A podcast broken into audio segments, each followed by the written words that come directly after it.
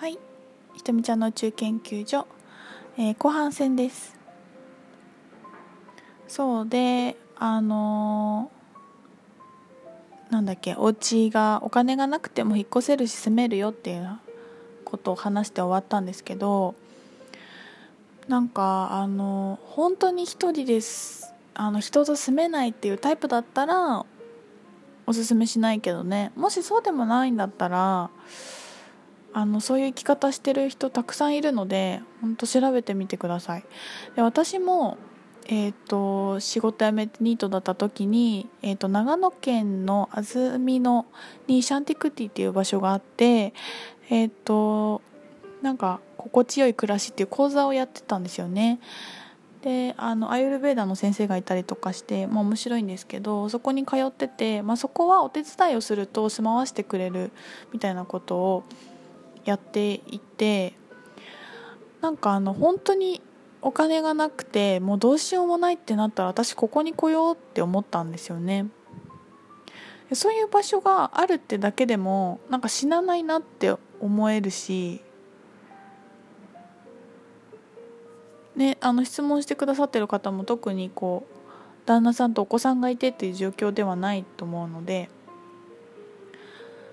一人だとね、まあ、自由に動けるしそういう場所たくさんあります。なんかやっぱり生き方のにもとらわれがあると動きづらくなりますよね。お金がないと家を出れないとか働かなきゃいけないとか全然そんなことないのでまあいい機会だしそういうところに遊びに行ってみてもいいのでは？ないでしょうか。はい。でねあの最後に、えー、PS ひとみちゃんのアカシック入門講座受けたかったって書いてあってなんかこれも結構同じだなって思ったんですよね。あでもごめんね。別に一人暮らししたいとは書いてないもんね。もうしたかったらの話なんですけど。そうでそうなんか入門講座も受けたかなんか自分望みを叶えてあげられる自分になってくるとあの何とかしたかったっていう言葉を使わなくなります。私も言う時があったらなんかすごく意識的に甘えてるっていう感覚で言ってる言うぐらいかな。なんかやっぱ行かないことを選んだっていう自分の選択をなんか周りの状況で何かができなかったっていうことがないんだっていうふうに分かってくると自分で行くか行かないかまあ行けるかもしれないけど今回は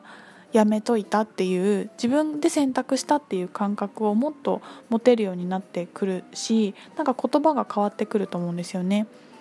でねなんかその入門講座も何て言うのかな例えばさお金がないと思お金がなくて働いてなきゃいけないって思うんだったら例えばだよあの生きてる間にお金返すんでなんとかしなんとか参加したいんですけどとかさあの1年以内に返すんで分割でどうですかとかなんか聞いてみてくれたらいいのにって思ったの。例えば何にも知らない人から急に来てお金返せる見込みがないんですけどとか言われたらちょっとえ誰だろうって思って怖いけどさ びっくりしちゃうけどなんかお便りくださっていて私とやり取りもしてるしなんかその要は何て言うのかな自分で可能性を閉じてるのは自分しかいないんだよっていうことです。一回聞いてみて2回ぐらい聞いてみてそれでもダメならあなんか違う別に自分に必要ないんだなとかさ自分はもっと違うことにお金使う方がいいんだなっていうなんか新しい方向に転換していけばいいんだけどなんか結構みんな何もせずにできなかったって言うよなって思って。あのなんかねこの間違う方ともやり取りしててあそうそう。お子さんを、えーと、両親に預けられるかどうかがわからないからいけないかもってきていつも何曜日はダメって言われちゃうからのって書いちゃってね。で私ちょっと忙しくてメールを見てなくてでその後に聞いてみたら OK でした行けますっていう連絡が来てて聞いてから言ってよって思った。ほら大丈夫じゃんって。あなたが本当にしたいことはちゃんとできるようになってるから一回アクション起こしてみてよ。どうって思うよ。そう。だから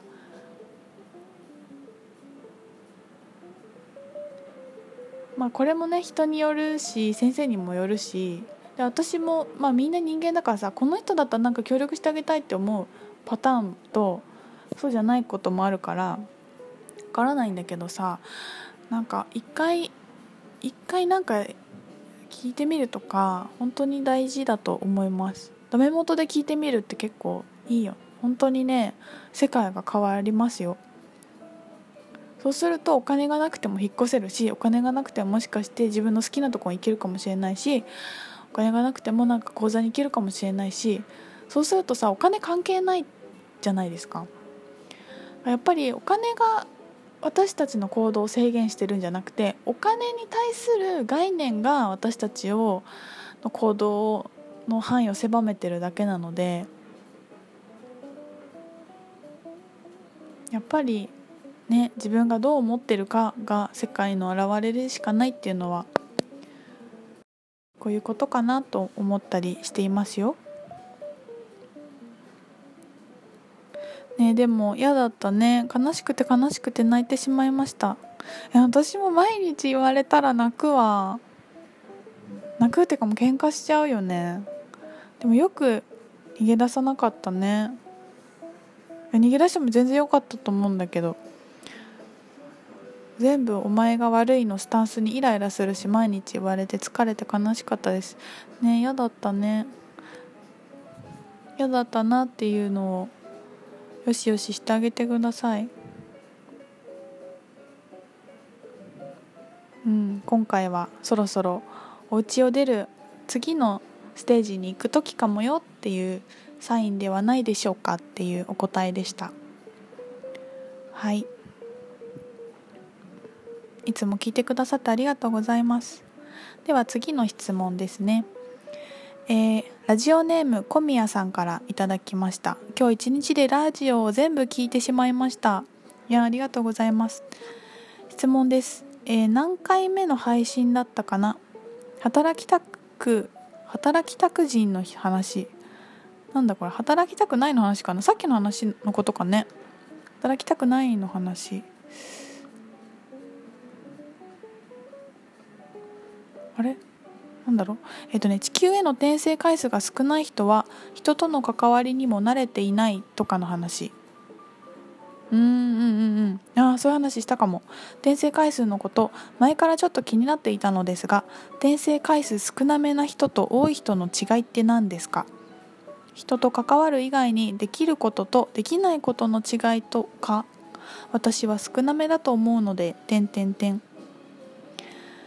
今度アカシックの講座を受けるのですがなんとなく地球転生回数が多い人の方がリーディング上手にできるんじゃないはてなはてなとか思っちゃいます。転生回数少ない人の利点を教えてください転生回数。あと私はオタク的に一つのことに知識を深めることができなくてできる人が羨ましいんです。オタクイコール尊敬なんです。オタクな人って点数回数多いんじゃないの？とか思ってます。どうですか？よかったら教えてください。あちなみにそういえば私の兄は超絶オタクで人間関係が下手なんだった。なんか転生回数が気になっていろんなことが全部くっついてきたんだね。ちょっとえー、っとうんうん。そう転生回数がどうのっていうのは、えーと、初めて聞いた方わからないと思うので説明すると、まあ、アカシックリーディングで地球にどれぐらい転生をしていて、まあ、他の星でもどれぐらいあの転生をしてきたか。転生っていうのは肉体にとかに何回入ってこう生を今生きて人生を送ってきたかっていう話なんですけど、まあ、大体平均で250ぐらいとかって言われたりとかしていてまあ、本当に人によるんですけどねっていうところを、まあ、リーディングすることもできます。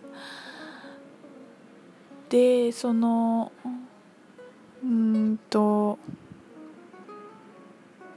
転生回数少なめな人と多い人の違いって何ですかっていう質問だったんですけどあの私の知ってる人でも今回が初めてあ転生回数って言ってもその違う星に何回転生してるのかっていうのと地球の転生かっていうのとまた違うんですけど多分ここは地球にっていう話なのかなと思うのでそこでちょっと限定して話すと、まあ、やっぱり地球のルールでどうしても適用できなかったりしますね。あの初めての人とかはなかなか不思議ちゃんに思われたりとか全然空気読めなくてこう学校で馴染めなかったりとかっていう人は結構多いですね。でまあ何度も地球に来てる人はなんとなく感覚でまあ馴染めたりとかなんとなくこううまくできちゃったりとかするっていうこともあったりします。でえっ、ー、と利点って何ですか？ってなんか多分この転生回数が少ない方が良くないって思っちゃってると思うんだけど全然そういうことでもなくてうんとこれから新しく生まれてくる赤ちゃんたちあの魂レベルがすごく上がってるんですけどその子たちの魂はあの一回も地球に転生してきてない子たちが来ようとしていたりします。集団で今こう生まれようとしているっていう話をよく聞くんですけどその子たちはあんまり地球に来たことがなくてでなんでかっていうと結局地球で何回も転生してるとうまいことなじめてしまっていつもの、うん、と地球にいた過去世の